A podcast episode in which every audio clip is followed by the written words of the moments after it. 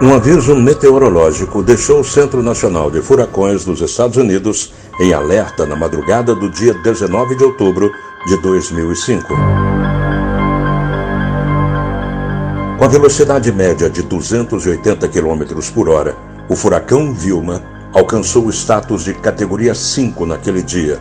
O tufão acabava de se tornar o maior já registrado na bacia do Atlântico. O sistema identificou os primeiros sinais quatro dias antes, em 15 de outubro, entre a Jamaica e a América Central. Os ventos estavam a uma velocidade média de 60 km por hora, o que classificava o fenômeno como depressão tropical. Dois dias depois, ele se intensificou e passou a ser considerado uma tempestade, batizada de Vilma. No dia seguinte, evoluiu para um furacão com quase 130 km por hora. Em menos de 24 horas, no dia 19, a intensidade do furacão Vilma alcançou a categoria 5.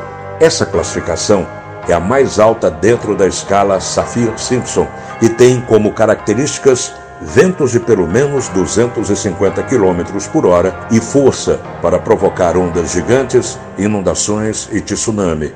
Em 21 de outubro, o furacão Vilma atingiu a península de Yucatán, no México, e ilhas próximas. Cancún, um dos oásis mais procurados pelos turistas, ficou sem luz. Ruas foram inundadas e os serviços de transporte suspensos.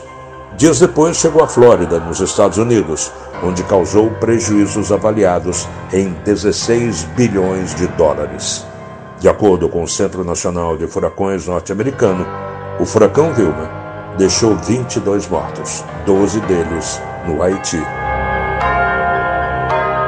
História hoje. Redação de Beatriz Evaristo. Sonoplastia Messias Melo. Apresentação Luciano Barroso.